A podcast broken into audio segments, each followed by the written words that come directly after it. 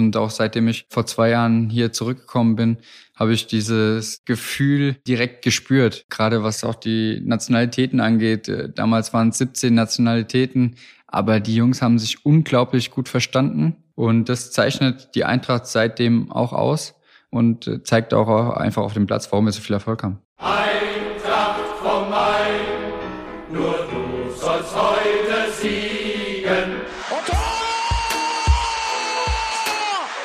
Eintracht vom Main, der Podcast für alle Eintracht-Fans, die mehr wissen wollen über unseren Verein, seine Geschichte und sein Umfeld. Mit Marc Hindelang, Pressesprecher. Matthias Thoma, Leiter des Eintracht-Museums. Mein Name ist Jan-Martin Straßheim. Ich bin der Leiter der Medienabteilung der Eintracht. Wir sprechen mit Gästen aus Sport, Geschichte, Kultur und Wirtschaft über sie selbst und ihre Verbindung zu Eintracht Frankfurt und dem Rhein-Main-Gebiet. Und natürlich interessiert uns auch die Meinung von euch, den Fans.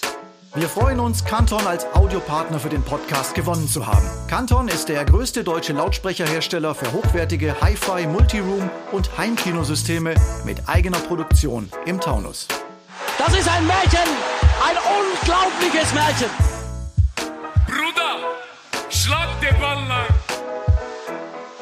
Eine neue Folge Eintracht von Main Nummer 18 des offiziellen Podcasts von Eintracht Frankfurt. Schön, dass Sie, dass ihr alle dabei seid und falls noch nicht geschehen, bitte unbedingt diesen Podcast abonnieren und weiterempfehlen, denn wir haben immer interessante Gäste. Heute Sebastian Rode. Herzlich willkommen. Hi. Wir reden über ein bewegtes Fußballerleben, in dem es auch neben dem Platz, finde ich, viele interessante Aspekte gibt. Und wir sprechen jetzt gerade während der Länderspielpause. 13 Mann sind unterwegs, Trainingsbetrieb wie zu Beginn der Pandemie, oder? 8 plus 1 auf dem Platz. Wie ist das so? Kann man da mal richtig runterkommen? ja, ist wie du, wie du sagst, gefühlt wie letztes Jahr, als die Unterbrechung in der Bundesliga war und wir nur in Kleingruppen trainieren durften. Das Wetter ist jetzt auch wieder wie, wie letztes Jahr schön frühlingshaft. Ja, für uns ist es gut, mal kurz durchzuschnaufen. Die verbliebenen acht, neun, die da sind. Und dann geht's dann gegen Dortmund äh, hoffentlich mit neuem Schwung weiter. Ich wollte gerade sagen, ist das äh, mal ganz gut, nicht ans nächste Spiel denken zu müssen, aber du tust es ja trotzdem, ja, dieses Spiel was für uns ein wichtiges Spiel ist. Ja, man blickt immer aufs nächste Spiel voraus, was einen erwartet, auch wenn es noch ein bisschen hin ist. Vor allem jetzt gegen, gegen Dortmund, meinen alten Verein auch, wird es äh, eine unglaublich spannende Partie. Für uns könnten wir einen Big Point landen. Über die Vergangenheit wollen wir sicherlich auch mal sprechen. Trotzdem das Gefühl, weil wir gerade eben auch über Pandemie gesprochen haben und vor der grauen Wand in dem Fall äh, zu spielen in Dortmund ist da auch was ganz Neues für dich wahrscheinlich. Ja, absolut. Jetzt ist unser erstes Spiel in, in Dortmund im Signal Iduna Park vor leeren Rängen. Sicherlich ein, schon ein kleiner Nachteil äh, für Dortmund auch, die es gewohnt sind, vor 84.000 zu spielen. Ja, hoffentlich gerade für uns auch ein Vorteil im, im nächsten Spiel. Wir haben ein freies Wochenende vor uns. Also wenn wir jetzt natürlich ausstrahlen, ist das Wochenende hinter dir. Was hast du denn dann gemacht an diesem Wochenende? Schon was vor? Nichts Größeres geplant. Kann momentan ja eh noch nicht viel machen. Ähm, auch wieder spazieren gehen, vielleicht eine Radtour, ja, Familie besuchen, aber das war's dann auch schon. Bist du eigentlich jemand, der komplett relaxen und runterfahren kann? Weil du machst immer so einen umtriebigen Eindruck. Vielleicht kommt es auch daher, weil man den Eindruck von dir als Spieler hat, dass äh, immer Bewegung ist, immer wuseln, immer unterwegs. Kannst du relaxen? So richtig? Das, das geht. Ich kann auch im Urlaub mal fast eine Woche nur Bücher lesen mich an den Strand legen. Dann wird es natürlich schon auch ein bisschen langweilig. Dann nach einer Woche, dann will ich mich auch wieder bewegen und, und Sachen machen. Aber gerade wenn man das, den Rest des Jahres so viel macht, kann ich mich ein paar Tage auch mit, mit nichts tun beschäftigen. Was für Bücher liest du? Ganz unterschiedlich. Viele Krimis, Romane, aber auch bin ich nicht festgelegt. Die eine oder andere Biografie noch. Irgendwann musst du dich dann wieder bewegen. Und wenn ich auf deiner Homepage sebastian-rode.de nachlese, musst du ja recht früh sehr bewegungsfreudig gewesen sein, wenn einem die Mutter dann mit vier Jahren sagt, der muss irgendwo hin, der muss in den Fußballverein. War das so? Das war tatsächlich so. Immer wieder die Story, dass ich schon sehr, sehr früh einfach äh, Fußballspiele im Fernsehen schon geschaut habe, mit anderthalb Jahren schon da gesessen habe auf der Couch und äh, es intensiv verfolgt habe. Und immer wo ein Ball dann auch war, habe ich dagegen getreten und, und mit dem gespielt so dass das der logische nächste Schritt war. Und auch da ist zu lesen, beim SKV Hähnlein, die hatten keine Mannschaft für deine Altersgruppe und deine Mutter hat sich dafür eingesetzt, die zu gründen. Oder hat sie selbst gegründet? Wie, wie war das? Ja, es, es war so. Es gab noch keine Bambini. Der 90er Jahrgang ist auch so ein geburtenstarker Jahrgang. Von daher hat sich, haben sich dann auch genügend äh, Kinder gefunden, die, die dann zu einer Mannschaft zusammenkommen konnten. Warst du damals schon der Seppel oder der Sebastian? Nee, das hat sich erst auf meiner nächsten Station in, in Alsbach entwickelt. Da wir drei Sebastians in der Mannschaft hatten, hat der Trainer dann ja, mich Seppel genannt. Du hast ja schon im Jugendbereich einige Vereine gehabt. War das dann immer so ein logischer Entwicklungsschritt? Ja, es war wirklich immer, immer so der nächste Schritt. Immer von kleineren Vereinen zu einem größeren. Es entwickelt sich ja dann auch immer von Kreisauswahl, wo man dann wieder neue Spieler kennt und neue Verbindungen knüpft. Und dann von Alsbach äh, ging es weiter nach zu Viktoria Griesheim. Dann über Darmstadt, Offenbach zur Eintracht. Und weg und wieder hin zurück. Ja. Ja. Da hat man, glaube ich, wahrscheinlich dann auch viele Freundschaften, die man dann, oder viele Leute, die man kennenlernt in diesem Leben, oder? Kann ich mir Ja. vorstellen. Man lernt vor allem viele Leute kennen. Es ist natürlich auf die Dauer gesehen schwierig, diese Freundschaften aufrechtzuerhalten. Ich habe noch zu vielen Kontakt auch aus, aus der Jugend, sei es nur über WhatsApp oder wenn man sich mal irgendwo trifft und sich dann austauscht auf irgendeinem Fußballplatz. Von daher bin ich immer mit im, Guten mit vielen. Wie könnte es anders sein? Ja. Wir wollen mal einen kurzen ähm, Cut machen, beziehungsweise eine, unsere Eagles 11. Ich weiß, du hast sie schon mal beantwortet, aber jetzt machen wir mal einen neuen Anlauf. Hat sich- hat sich ja was auch verändert, um dich noch ein bisschen besser kennenzulernen, um mal so ein Roundup Sebastian Rode zu machen. Ähm, dein erstes Fußballtrikot, das du besessen hast. Das war von Borussia Dortmund. Wie konnte das passieren? weil ich Dortmund-Fan war in, der- in der Jugend. Ich meine, in den 90ern war es auch eine sehr erfolgreiche Zeit der Borussia. Im Kontrast zu vielen anderen Bayern-Fans äh, bin ich Dortmund-Fan geworden. Mit einem Namen oder Nummer hinten drauf? Ähm, es war Matthias Sammer. Okay, ist, glaube ich, zu akzeptieren. äh, bester Spieler der Welt auf deiner Position. Gute Frage. Stechen momentan mehrere her hervor. Auch Josua Kimmich, der es momentan hervorragend macht. Ansonsten, gute Frage.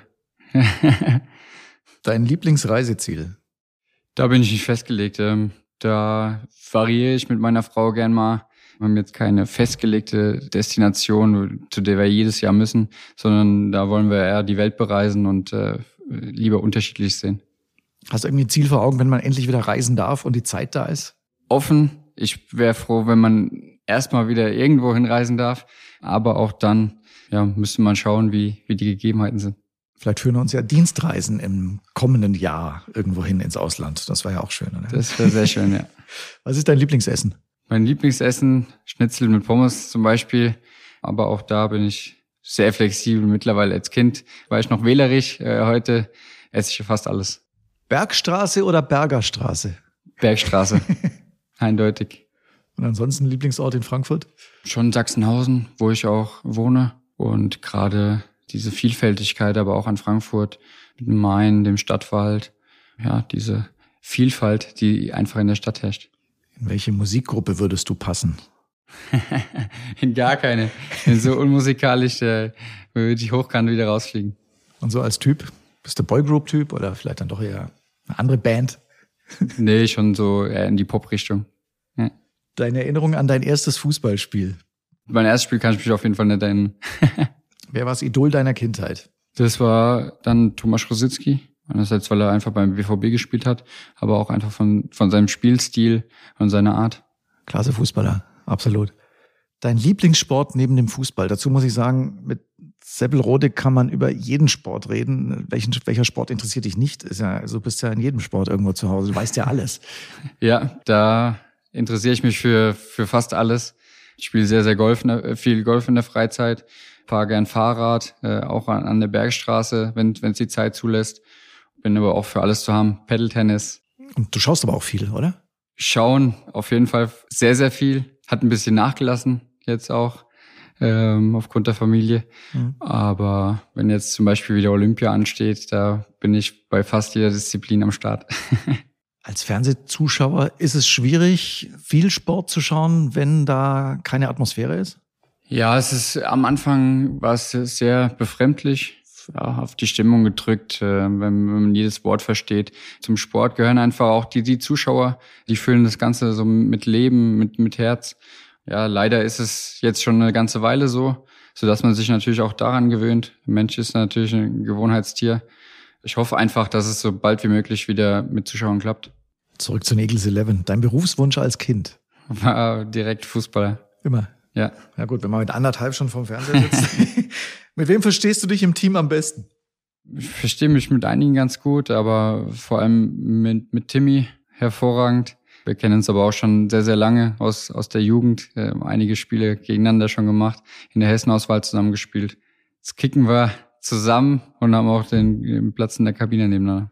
Insgesamt das Thema Freundschaft möchte ich gerne mal vertiefen. Ist es möglich, im Profifußball dann wirklich ernsthafte, ehrliche Freundschaften zu haben und auch zu behalten? Du hast ja vorhin gesagt, auch durch die Wechsel ist es natürlich auch schwierig, äh, den Kontakt zu halten, den persönlichen Kontakt.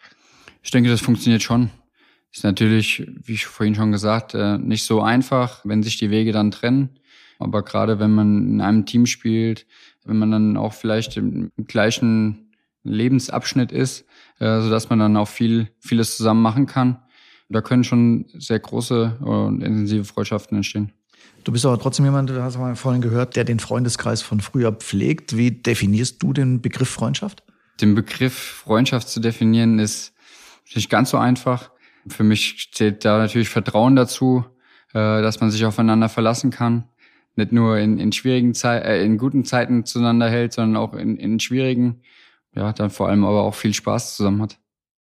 Und der Freundeskreis außerhalb des Fußballs, den man pflegt, den man hat, ähm, ist eigentlich schon ein bisschen seltsam, dass man darüber sprechen muss mit dem Fußballprofi, sagt, oh, der hat auch außerhalb des Fußballs Freunde, beziehungsweise Leute, die mit dem, mit der Blase Profifußball nichts zu tun haben. Ist wahrscheinlich nicht bei allen so. Ähm, bei dir scheint es so zu sein. Wie ja. ist es dann so im Leben?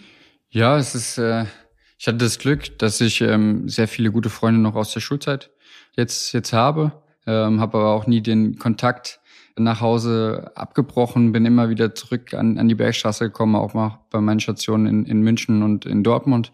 Und ja, ich finde es wichtig, da auch ein bisschen neben dem Sport, dass man abschalten kann, mal über andere Dinge reden kann, als nur über den Fußball.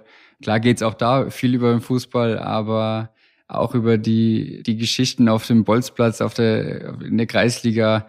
Und ähm, das macht mir ungemein viel Spaß. Deshalb äh, ja, bin ich einfach froh, diese Kontakte auch zu haben. Also du hast Freunde, die auch aktiv Fußball spielen, noch? Die spielen, wenn es die Pandemie jetzt hoffentlich bald mal wieder ja. zulässt, äh, noch Fußball, sind ungefähr im gleichen Alter wie ich, von daher haben sie die gleichen Wehwehchen.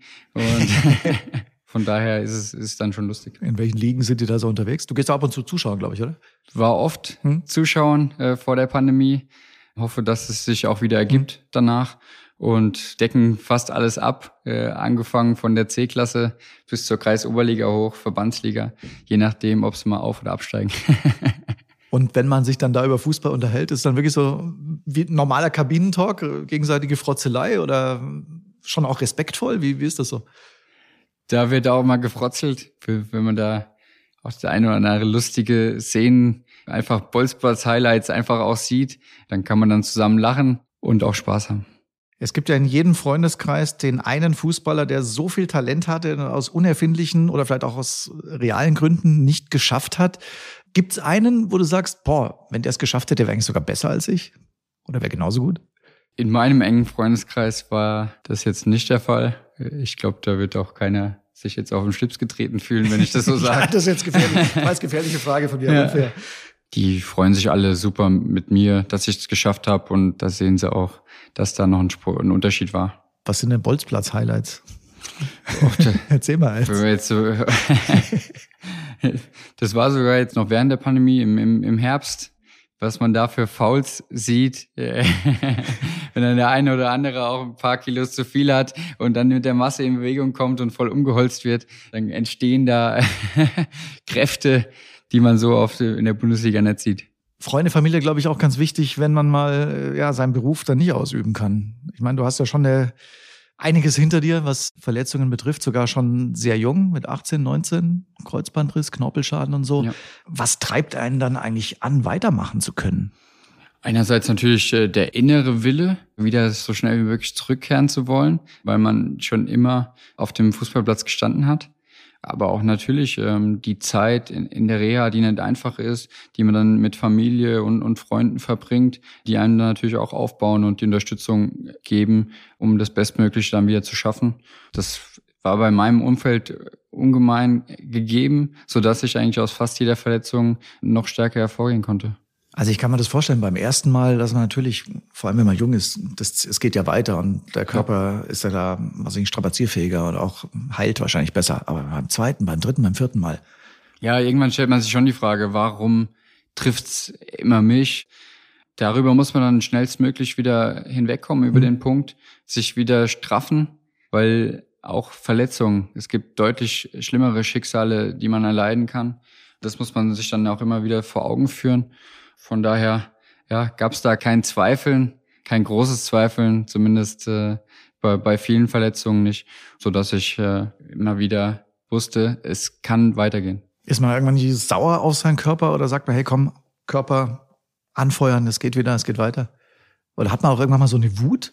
Ja, es ist äh, alle Formen, würde ich sagen. Ja. Man hat mal eine Wut auf dem Körper, dann kommt einem wieder der Gedanke, klar, aber auch der Körper hat ihn einen dahin geführt. Das muss er auch erstmal schaffen. Von daher es sind alle Facetten, die man in so einer Reha-Zeit auch äh, einfach durchlebt und die fast jeder Profisportler dann aber auch hatte. Bei dir hängt's ja dann teilweise auch so ein bisschen mit der Spielweise zusammen. So Halbgas gibt's ja nicht bei dir. Du ja. forderst ja schon einiges heraus. Absolut richtig. Äh, die eine oder andere Verletzung resultiert einfach aus, aus einem Zweikampf. Ist auch so ein Fakt, äh, wo man dann nicht so sehr an seinem Körper zweifeln muss weil es einfach aus Kreuzbandriss und Knorpelschaden war, zum Beispiel aus, aus einem Zweikampf heraus, aus einer Fremdeinwirkung, ähm, so dass man nicht unbedingt denkt, ja, der Körper ist einfach nicht gemacht für den Sport. Ja, ich kann mich da äh, zum Beispiel an ein Spiel erinnern, Benfica Lissabon, wo du irgendwie mit dem Kopf voraus dann noch in einen Pressschlag oder was, was es dann wurde, gehst, da denke ich mir, oh, hoffentlich kommt er da heil runter. Das sind Momente im, im, auf dem Platz, die man dann auch nicht rational erklären kann, die man einfach dann auch umsetzt, weil man alles für die Mannschaft geben will, dem unbedingt den Ball erobern will. Das ist dann keine rationale Entscheidung mehr. Aber ich glaube auch, dass das wiederum dich ausmacht, beziehungsweise die Rolle, die du für eine Mannschaft spielen kannst, dass zum Beispiel auch ein, ein Pep Guardiola ja schon sehr hohe, ähm, eine sehr hohe Meinung auch von dir hatte und, und dich auch prominent eingesetzt hat seinerzeit. Ja, ich denke, das ist ein, ein großes Charaktermerkmal von mir. Gerade in München wussten der Trainer, aber das gesamte Umfeld äh, meine Leistungen zu schätzen. Gerade wenn man nicht so oft von Anfang an spielt oder mehr auf der Bank sitzt, habe ich immer Vollgas gegeben. Äh, wenn ich gebraucht wurde, war ich da. Das ist gerade in der, in der Fußballmannschaft auch enorm wichtig. Der Fokus liegt nicht nur auf den elf, die Stammspieler sind oder auf dem Spielberichtsbogen oben stehen, sondern es ist das gesamte Team, das einen dann auch zum Erfolg bringt. Für mich war das immer entscheidend, die Teamfähigkeit, absoluter Teamplayer. Da gab es dann auch nie irgendwie Neid auf irgendwie anders. Wenn ich auch so sehe, die Trainer, die du hattest, also Guardiola einer, Ancelotti bei Bayern, Tuchel, Bosch, Stöger in Dortmund, Skippe, Daum, Fee, jetzt Hütter äh, bei der Eintracht. Unterschiedliche Trainer, unterschiedliche Herangehensweisen, unterschiedliche äh, Spielweisen. Und trotzdem gab es immer den Platz für dich. Spricht er für dich oder für das, was du in der Mannschaft gibst? Spricht, äh, ja, natürlich auch absolut für mich. Einerseits natürlich auch, auch eine Qualität. Qualität setzt sich am Ende immer durch die scheine ich auch in gewisser Weise dann auch zu haben. Ja, die unterschiedlichen Trainer waren für meine Karriere, für meinen Lebensweg auch sehr, sehr wichtig. Konnte ungemein viel lernen von vielen, nicht immer nur Positives, aber auch Negatives, was man vielleicht nicht macht. Und vielleicht gibt's dann nach der Karriere äh, das eine oder andere, was man dann auch noch weitergeben kann. Ist Trainer bei dir so im Hinterkopf? Vielleicht auch. Äh, ich kann mich da noch nicht festlegen. Hoffe, ich habe noch drei sehr, sehr gute Jahre bei der Eintracht und was danach ist, äh, da bleibt dann noch viel Zeit, sich Gedanken zu machen. Mindestens drei, oder? Ja. Was haben diese die Trainer dir so konkret gegeben? Also ich kann mir vorstellen, dass man sich unter einem Guardiola wahrscheinlich taktisch äh, ganz anders weiterentwickelt, dass das sozusagen der eigene Horizont erweitert wird. Wie, wie geht man als Spieler auch, auch an solche Aufgaben dann ran? Oder was nimmt man auf? Ganz unterschiedlich. War sehr jung, als ich unter Michael Skibbe dann hier bei der Eintracht debütiert habe. Und dann kam Christoph Daum, auch ein alter Hase, waren ja kurz vor, vor dem Abstieg, sind ja noch abgestiegen.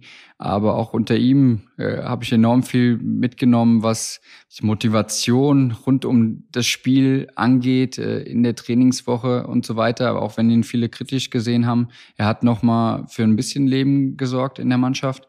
Klar, unter Armin Fee habe ich unglaubliches Vertrauen gespürt, so dass ich mich äh, sehr gut weiterentwickeln konnte, habe sehr viel Spielzeit gehabt, was in jungen Jahren enorm wichtig ist. Und ja, dann in, in München, Pep hat das ganze Fußballbewusstsein nochmal auf eine andere Ebene gesetzt. Wenn man vorher, wenn ich vorher gedacht habe, ich habe eigentlich Ahnung von dem Sport, dann hatte ich die erst nach meiner Begegnung mit Pep. So sind die Trainer dann auch immer weitergegangen. Jetzt in Dortmund auch. Thomas Tuchel nicht umsonst dann bei Paris und jetzt bei Chelsea gelandet, äh, weil er hervorragende Arbeit leistet. Und ja, man sieht es jetzt hier unter Adi Hütter haben wir bei der Eintracht äh, enormen Erfolg und das zeichnet dann zeichnet einfach auch den Trainer aus. Gibt es ja noch Trainer manchmal, die vielleicht dann auch zu sehr einem in den Kopf reingehen? Und wie gesagt, Guardiola, Tuchel kann ich mir vorstellen, dass sie sehr, wie soll man sagen, anspruchsvoll, herausfordernd sind. Sind sie auch. Verlangen einem schon sehr, sehr viel ab. Aber ich denke, das kann man auch erwarten. Die Besessenheit, die die beiden vor allem in Sport investieren, die verlangen es dann halt auch von, von den Spielern. Alles geht über den Erfolg bei den beiden. Und als Spieler sollte man gerade auch diesen, diesen Willen haben und diesen Ehrgeiz, da, da mitzuziehen und auch den, den absoluten Erfolg zu wollen. Trotzdem ist es, glaube ich, auch im modernen Fußball nicht so unwichtig, wenn ein Trainer auch ähm, empathisch ist. Also nicht, dass die beiden es nicht sind, aber ich glaube, dass es ein Faktor ist, der auch immer wichtiger wird, um so diese letzten Prozent rauszukitzeln. Ja, sehr wichtiger Faktor. Auch da hat der eine oder andere Trainer natürlich mehr oder weniger davon. Ich denke, gerade Adi Hütter hat da sehr, sehr gutes Gespür für die Spieler, weiß noch sehr, sehr gut selbst, wie sich ein Spieler fühlt und das ist auch einer der Merkmale, warum wir so erfolgreich sind, weil er das Gespür hat, wann muss er mal ja, härter die Jungs anpacken und mal, wann mal ein bisschen länger leiden lassen. Ich hatte neulich einen Podcast mit Armin Younes. Ähm, da ging es auch um Trainer, aber auch um Trainer, die einen geprägt haben im Nachwuchs. Er hat zum Beispiel in höchsten Tönen von Horst Rubisch gesprochen. Gibt es bei dir auch den Trainer, der wichtig war für deine ja, Menschwerdung als Fußballer? Ich hatte Hessenauswahltrainer Günther Wegmann. Hm? Der dann auch zu Kickers Offenbach gewechselt ist, mich zu, zu Offenbach geholt hat, zu dem ich heute noch eine Verbindung habe. Er war für meine sportliche Karriere schon sehr, sehr wichtig, weil auch in der, in der Jugend hatte ich die eine oder andere Verletzung, konnte aber immer auf ihn bauen, mich dann auch in der Hessenauswahl vor allem vor allem gefördert, äh, das eine oder andere gute Wort äh, sicherlich beim DFB-Trainer auch eingelegt, also dass ich mich da auch weiterentwickeln konnte. Da gibt es schon den einen oder anderen Trainer, in dem ich da zu Dank verpflichtet bin. Du hast vorhin bei deiner ersten Eintrachtzeit erwähnt, dass du auch bei einem Abstieg mit dabei warst. Auf der anderen Seite zweimal Meister, zweimal Pokalsieger.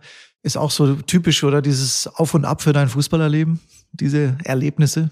Ja, das hat in der Jugend schon angefangen. Die eine oder andere Meisterschaft, äh, die dabei war, aber auch zweimal aus der, einmal aus der B-Jugend-Bundesliga und einmal aus der A-Jugend-Bundesliga abgestiegen leider. Sowas formt einen auch fürs Leben. Gerade auch der Abstieg mit der Eintracht hatte viele negative Folgen im ersten Moment, aber für mich äh, sicherlich auch für meine Karriere positive Konsequenzen. Das, dieses Jahr in der zweiten Liga hat mir sicherlich auch gut getan.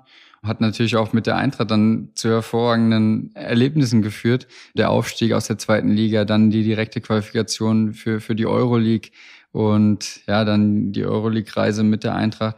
Es sind nicht nur die zwei Meisterschaften und zwei Pokalsiege, die ich als, als Erfolg werte, sondern auch die Erfolge mit der Eintracht, die jetzt zwar keinen Titel zur Folge hatten, aber das Erreichte ist fast noch hörenswert. Du hast ja das angenehme Erlebnis von zwei richtig guten Europapokal-Kampagnen mit, mit der Eintracht. Genau. Das waren einfach einmalige Erlebnisse, die ich mein ganzes Leben nicht mehr vergessen werde und äh, die einem aber auch die Fans dann geschenkt haben. Und jetzt setzen wir noch einen drauf? Wäre sehr schön. Ist noch ein weiter Weg. Acht Spiele. Kann noch sehr viel passieren. Klar, wir haben momentan einen sehr, sehr guten Lauf, aber es stehen sehr, sehr schwere Spiele an mit sehr guten Gegnern. Ja, hoffen wir einfach mal, dass wir noch viele Punkte holen, sodass es am Ende fürs internationale Geschäft auf jeden Fall reicht. Lassen Sie mal über die beiden Zwischenstationen sprechen. Bayern München und Borussia Dortmund, zwei Top-Clubs im deutschen Fußball. Wenn dann so ein Angebot kommt vom FC Bayern, ist das ein No-Brainer oder denkt man schon, hm, komme ich da überhaupt zum Spielen? Mit welchen Gedanken nimmt man so ein Angebot dann an? Man kommt schon ins Überlegen. Gerade wird natürlich auch erstmal bisschen nervöser, wenn einem der Berater sagt, ja, Matthias Sommer ruft dich jetzt an wegen Bayern München. Ja, dann gilt es natürlich abzuwägen, was macht wie Sinn. Aber wenn natürlich Bayern anfragt, dann ist es schwer, Nein zu sagen, egal wie es wie es ist. Man will sich ja auch als Fußballer selbst mit den Besten messen. Das ist in, in Deutschland Bayern München. Die Station dort, die zwei Jahre, waren enorm lehrreich für mich. Ich habe sehr, sehr viele Spiele auch gemacht. Von daher war eine absolut geile Zeit. Selbst wenn man nicht viel spielen würde, nimmt man viel mit, weil wahrscheinlich das Trainingsniveau außerordentlich hoch ist, oder? Absolut. Das Trainingsniveau ist fast höher, als wenn man jetzt am Wochenende spielt, weil die Qualität einfach so hoch ist. Aber man will dann am Ende schon auf dem Platz stehen. Das ist klar. Am Wochenende. Nur das bringt einem dann auch die endgültige Genugtuung für einen selbst. Welche Erlebnisse nimmt man mit aus der Zeit? Ich meine, wenn du auch beide Vereine vergleichst, wie, dann hat man ja schon einen Stellenwert auch als Profi. Ja. Ich glaube, fürs Ego ist es schon nicht schlecht, bei Bayern oder bei Dortmund zu spielen. Absolut, ja. Ich, ich bild mir darauf jetzt nicht groß was ein. Ähm, es gibt viele, die sagen, hey, du kannst absolut stolz sein, dass du das geschafft hast, da zu spielen. Dann denke ich, stimmt, klar. Das muss man erstmal schaffen. Erstmal Bundesliga zu spielen, aber dann auch noch bei den beiden größten Vereinen momentan in, in der Bundesliga. Ist nicht einfach. Im Nachhinein, nach der Karriere, werde ich darauf auch mit, mit Stolz und, und, und auch Genugtuung zurückblicken, was ich für eine super Karriere hatte. Auch hier bei uns ist auch nicht so schlecht, oder? Nee, das gehört für mich absolut dazu. Und äh, ich hoffe, dass die drei Jahre jetzt mit der Eintracht dann auch noch äh, enorm erfolgreich werden. Ich glaube, diese Glorifizierung jetzt von Bayern Dortmund müssen wir auch ein bisschen von weggehen, aber ich glaube, die kommt dann auch mehr von außen. Ja. Aber klar, als Leistungssportler will man natürlich bei den besten Vereinen spielen oder wie du sagst, sich mit dem Besten messen. Auf der anderen Seite, wenn wir wieder auf den Heimatgedanken zurückkommen, als Hesse eine wichtige Figur bei Eintracht Frankfurt zu sein, ich glaube, das ist auch fürs Selbstverständnis nicht so schlecht. Nein, für mich könnte es eigentlich nicht besser sein. Bin waschechter Hesse, für mich mit der Heimat ungemein verbunden und dann beim größten Verein in Hessen spielen zu können, äh, über so einen langen Zeitraum auch, ist einfach phänomenal. Gerade wenn man sieht, diesen Support, den Eintracht Frankfurt hier in der Umgebung hat. Überall, wo man hinkommt, wird man auf die Eintracht angesprochen. Und das hatte ich jetzt in der Jugend, gerade in den 90ern, nicht so im, im Kopf. Äh, und das hat sich äh, ja komplett geändert, finde ich, in, in den 2000ern, 2010ern mit den Erfolgen auch. Du sagst, du lebst äh, in Sachsenhausen noch, wirst du irgendwann auch wieder an die Bergstraße ziehen. Genau. Ja. Wenn du da auch durch die Straßen gehst, also mir geht's so, fast an jedem zweiten, dritten Auto ist irgendwo ein Eintracht-Aufkleber oder irgendwo eine Insignie von Eintracht Frankfurt, dass wir so eine Bedeutung auch in der Stadt haben. Nicht nur, klar, in ganz Hessen, in der Region, aber auch so in, in der Stadt selbst.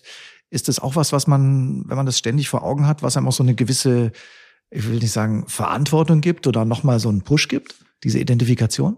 Beides. Es ist Verantwortung auch für eine gesamte Region. Wenn man weiß, so viele Menschen stehen hinter einem, die verlangen natürlich dann auch, dass man Leistung bringt. Aber das pusht einen natürlich auch absolut. Äh, man spielt für sich selbst natürlich, aber auch natürlich vor vollem Haus spielen zu können, was natürlich einem momentan abgeht. Aber gerade, wie ich vorhin schon gesagt habe, diese Stimmung, dieser Austausch mit den Fans, diese, es elektrisiert einen fast, wenn man dann auf dem, auf dem Feld steht und diesen ja, Kontakt mit den Fans hat. Hast du ein bisschen Angst, dass die Fans sich insgesamt vom Fußball entfernen könnten durch die Entwöhnung dieses Erlebnisses Stadionbesuch, was jetzt die Fans nicht haben dürfen in diesem, ja, schon seit einem Jahr? Die Befürchtung hätte ich, wenn wir jetzt richtig schlecht spielen würden. Momentan glaube ich, ja, würden uns die, die Leute die Bude einrennen, so wie wir spielen. Ja. Und wenn wir das so weiter behalten, dann habe ich da keine Bedenken, dass die Fans auch schnellstmöglich wieder hier für, für ein volles Stadion sorgen werden. Nochmal Thema Hessen. Äh, Du bist Botschafter des Hessischen Landespräventionsrates gegen Gewalt. Warum ist dir das wichtig? Oder was ist auch der genaue Inhalt dessen, was du da tust? Der Inhalt ist sehr, sehr vielfältig. Klage ist der Hauptaspekt gegen Gewalt, aber auch Diskriminierung in, in jeglicher Form. Mache ich seit 2012, als äh, Dr. Helmut 15 auf mich zugekommen ist. Ähm, Janis Amanatidis hatte vorher das Amt begleitet. Jetzt mache ich schon seit acht, neun Jahren. Macht mir ungemein Spaß. Mit Austausch, vor allem mit, mit Jugendlichen, den man dann da hat. Auch das kommt gerade in der Pandemie etwas zu kurz, dieser Austausch, diese Begebenheit. Aber wie gesagt, das ist sehr vielfältig von Trainingseinheiten mit Jugendlichen bis hin zu Straßengangs, die man, die man da teilweise äh, ja mitbekommt. Oder auch in, in Sintal-Sannerz, äh, wo ich jetzt schon zweimal war, eine Einrichtung in, in Mittelosthessen. Ja, super Sachen, die man außerhalb dann des Fußballes dann auch so mitbekommt. Wie ähm, ist dann der Umgang der, der Kinder, der Jugendlichen mit dir? Schauen die so einfach nur zu einem auf oder ist es dann auch mal vielleicht auch ab und zu mal ein Austausch auf Augenhöhe? ist natürlich schon für, für die Jugendlichen ein absolutes Highlight, wenn Ja. man als Fußballprofi irgendwo hinkommt, als jetzt als Anzugsträger. Da hat man natürlich schon größere Reichweite. Aber es entwickeln sich auch super Gespräche. Natürlich auch, was für Lebensgeschichten dann dahinter stecken, wie jetzt manche vielleicht auch auf die schiefe Bahn geraten sind. Ja, da hatte man dann selbst, merkt man dann, wie viel Glück man im Leben hatte. Was kannst du denen dann so mitgeben? Oder was gibst du denen mit? Was ist so die, die, der Hauptansatz, den du da hast? Der Hauptansatz ist, dass ich natürlich auch durch meine Verletzung auch schon einige Rückschläge in meiner Karriere hatte, dass es sehr wichtig ist, Respekt vor anderen Menschen zu haben, vor anderen Dingen von Menschen, die es gilt, dann auch äh, ja, zu respektieren, zu bewahren, den Umgang, was den Fußball auch ausmacht. Fußballprofi wird man nicht nur, weil man Talent hat, man braucht Disziplin, und das ist für alle Lebensbereiche auch enorm wichtig. Und das versuche ich dann, dann zu vermitteln. Insgesamt Werte vermitteln. Ich glaube, dann Ja. sind wir auch beim richtigen Verein, so wir alle. Ganz genau, ja. Da hat sich die Eintracht auch enorm entwickelt in den, in den letzten Jahren, was die Werte angeht, die Diversität, Respekt, Homophobie, alles äh, wird, wird mit einbezogen. Ja, schön. Apropos Eintracht. So, zum Ende unseres Gesprächs haben wir immer noch die besten und schlechtesten Eintracht-Momente, die man so erlebt hat. Wir waren ja vorhin schon dabei. Auf und ab, Achterbahn mit Eintracht Frankfurt. Was war denn dein bisher bester Eintracht-Moment? Mein bester Eintracht-Moment war knapp vorne ist der, das 2-0, der Treffer gegen Benfica Lissabon. Ja, war einfach ein unbeschreibliches Gefühl. Dann auch noch so ein wichtiges Tor. Ich schieße ja nicht so oft Tore. Dann auch noch das, den Siegtreffer zum Weiterkommen geschossen zu haben. Fällt mir aber auch auf, wenn du ein Tor schießt, ist es meistens ein spezielles. Also so hässliche Tore kannst du nicht, die sind schon schön. Also Hertha war ja auch Ja, wunderbares Tor. ja, ja, genau. Also, wenn ich dann schon mal treffe, dann wenigstens mit ein bisschen Schönheit. Dem wahren, schönen, guten. Ja. Schlimmster Moment? Dann wahrscheinlich doch der Abstieg? Ja, das war schon der Abstieg. Die Zeit bis zum Abstieg, gerade dieses halbe Jahr, klar gehört auch für mich persönlich äh, das erste Bundesligaspiel mit rein. Aber was da alles vorgefallen ist, das äh, ja, möchte ich nicht nochmal erleben. Wir haben zwei Kollegen ausgeliehen zu Schalke 04. Das ist ja auch wohl fast, will ich sagen, ein langes Sterben. Ist es wirklich der, der Weg dorthin oder wenn es dann feststeht an dem Tag, dieses schlimme Gefühl? Wenn es dann feststeht, ist es dann, dann endgültig. Dann bricht einem auch die Hoffnung dann, dann nochmal zusammen. Äh, aber es ist mehr oder weniger der Weg dahin, ja, einfach nichts mehr groß auswirken zu können, dann nicht mehr diesen, ja, diesen Cut zu schaffen, um den Bock umzustoßen. Das, das tut einem schon weh. So der Zweifel dann auch in der Kabine da, auch, dass man vielleicht dem Mitspieler nicht mehr vertraut, sind das alles so die Sachen, dass man sich auch teilweise nicht mehr so versteht. Wie kann man sich das, muss man sich das vorstellen? Ja, absolut. Das ist ja so ein Prozess, Ja. dass man dann an seine eigene Qualität nicht mehr denkt und glaubt. Und äh, das betrifft dann die ganze Mannschaft, das ganze Umfeld. Es ist dann wie so, wie so ein Schatten, der einen ja, knebelt, festhält und man sich nicht mehr entfalten kann, um, um seine ja, fußballerischen ja, Qualitäten zu zeigen. Ich will jetzt was Positives rausziehen. Wenn wir jetzt komplett umdrehen, sind wir jetzt in so einer Phase, auch in der Kabine, also wie ich sie erlebe. Ich will nicht sagen eitel Sonnenschein, aber jeder versteht sich, äh, jeder glaubt an seine Stärke. Der Zusammenhalt war in den letzten Jahren auch schon immer da. Ist das jetzt komplett der Gegenentwurf, was du jetzt hier bei Eintracht Frankfurt erlebst? Ja, es ist ja einfach der, das komplette Gegenteil. Wenn man sich super versteht, dann zeigt sich das auch auf dem Platz, dass man befreiter aufspielt, dass, dass man für den anderen da ist. Gerade wenn dann die Ergebnisse stimmen, dann steigt das Selbstvertrauen immer mehr, äh, sodass man sich auch gegen größere Mannschaften mehr traut. Ja, so läuft es dann immer weiter. Und umsonst dann den Spruch, wenn es läuft, dann läuft's. Und so ist es in die eine Richtung, ins Negative, aber auch ins, in die andere Richtung, in, ins Positive. Aber ihr tut ja auch viel dafür. Wir haben nur dreimal verloren, sehr oft nach Rückständen zurückgekommen. Also diese Mannschaft weigert sich ja auch zu verlieren. Das ist auch ein gewisser äh, Geist, oder? Ja, das ist diese Moral, die in uns steckt und auch seitdem ich vor zwei Jahren hier zurückgekommen bin, habe ich dieses äh, Gefühl direkt gespürt. Ähm, gerade was auch die Nationalitäten angeht. Äh, damals waren es 17 Nationalitäten, aber die Jungs haben sich unglaublich gut verstanden. Gar keine Sprachprobleme, äh, Sprachbarrieren. Und das zeichnet die Eintracht seitdem auch aus und äh, zeigt auch einfach auf dem Platz, warum wir so viel Erfolg haben. Hast du die sprachlich auch weiterentwickelt? Bisschen was gelernt jetzt in der Zeit?